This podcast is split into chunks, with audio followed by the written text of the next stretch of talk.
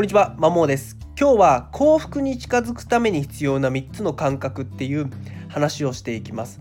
ま、これはですね、完全にアドラー心理学の考えに基づいて、えっと、お話をする内容になっています。まあ、えっと、子供にいい大学に行ってほしい、いい就職先に入ってほしいって思う親御さんだったり、親御さんも子供自身もですね結局、まあ、幸福になるためにそういうプロセスを踏もうとしてるあるいは子供に踏ませたいって思ってると思うんですけども、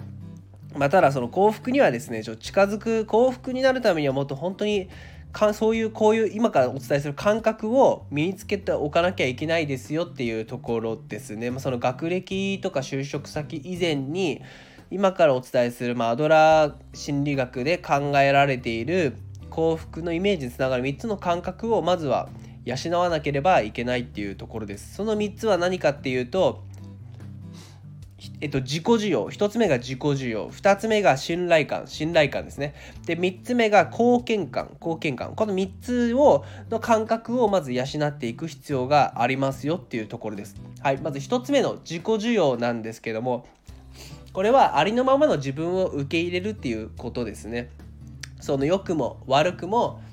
自分自身を受け入れるっていう。で最近言うとセルフコンパッションとかもこれに入るんじゃないかなっていうふうに思いますね。セルフコンパッションってその自分自身を許す受け入れるいい部分も悪い部分も一通り許すっていうことですね。その自分例えば目標を今日掲げてうまくいかなかったとしてもそれを許して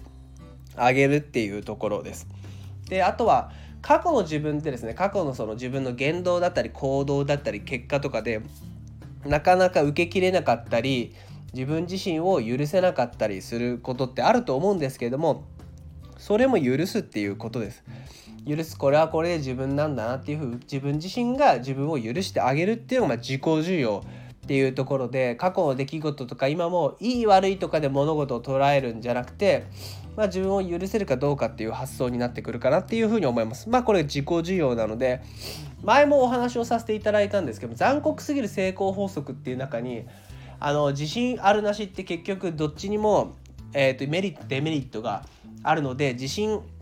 を持とうとか、えー、持たないことがまずいっていう発想は一旦捨ててそれよりもセルフコンパッション自分自身を許すっていうことを高めた方がいいですって話をさせてもらったんですけどこれに関してはメリットしかなくて今のところデメリットがないからですね。そういった意味でもあるどうだろう自己需要っていう概念考え方っていうのは、えっと、幸せにつながるんじゃないかなっていうふうに個人的にも考えてます。はい。で2つ目が信頼感ですね。これ周囲とのつながりを感じている周囲とのつながり周囲との信頼関係を築けてるかどうかっていう感覚ですね。で信頼関係を築く上でまず大事なのが共感。まあ、ありがちですけど共感っていう風になります。で共感っていうのはですねえっとまあ相手の目で見て相手の耳で聞いて相手の体で感じるっていうのが共感。まさなまさに相手の立場に立つっていう話ですね。きっとこの人だったら今のこの事象をこういうふうに見てこういうふうに来てこう考えるんだろうなみたいな。こういうふうに感じてこう考えるだろうなって思うのは共感で。まず共感することからまあ信頼関係の築きが始まるとその後その人のいいも悪いも受け入れていい部分をより、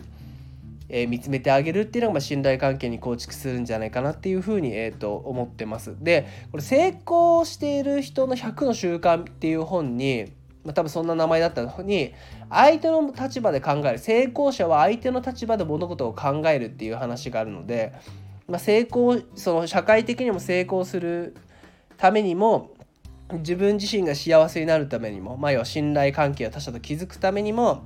まあ、共感っていうのは必ず必要なんじゃないかなっていうふうに思いますね。で共感能力って、まあ、よく言う EQ とかですね IQ じゃなくて EQ とかでもで EQ が高い人の方が幸せみたいなデータも出てるはずな出てると思うので、まあ、そういった共感 EQ っていうのを高めていくことが他者との信頼関係を構築するで自分の中に信頼感っていうのが、えー、湧きやす感覚が養いやすいかなっていうふうに思いますね。はい、最後3つ目貢献感ですね。貢献感これはあのあとで自己貢献感かな結構周囲に周周りの人に役に立ってる自分は役に立っているんだっていう感覚ですね。うんシンプルにありがとうって言われることって役に立ってると思うんでそういう他者からありがとうって言われる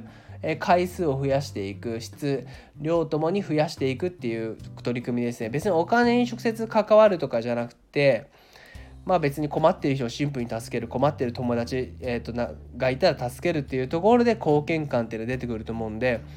まあ、もちもちろんですね、えー、勉強をひたすらする。自分の勉強するっていうのも大事なんですけどもそれで学歴所得を得たところで自己需要信頼感貢献感がなければ幸福にはつながりにくい。こう、まあ、アドラー的には多分つながんないと思うので勉強はもちろんそういう大学目標に向かってしつつもこういう自己需要自分を許すありのまま自分を受け入れる信頼感他者との信頼関係もつながりそのために他者に共感するっていうプロセスだったり行動だったりであとは貢献感です人のためにに役に立つ別にお金に関係なく他者に役立つ感覚この感覚を養うことが、え幸せにつながるっていうことです。はい、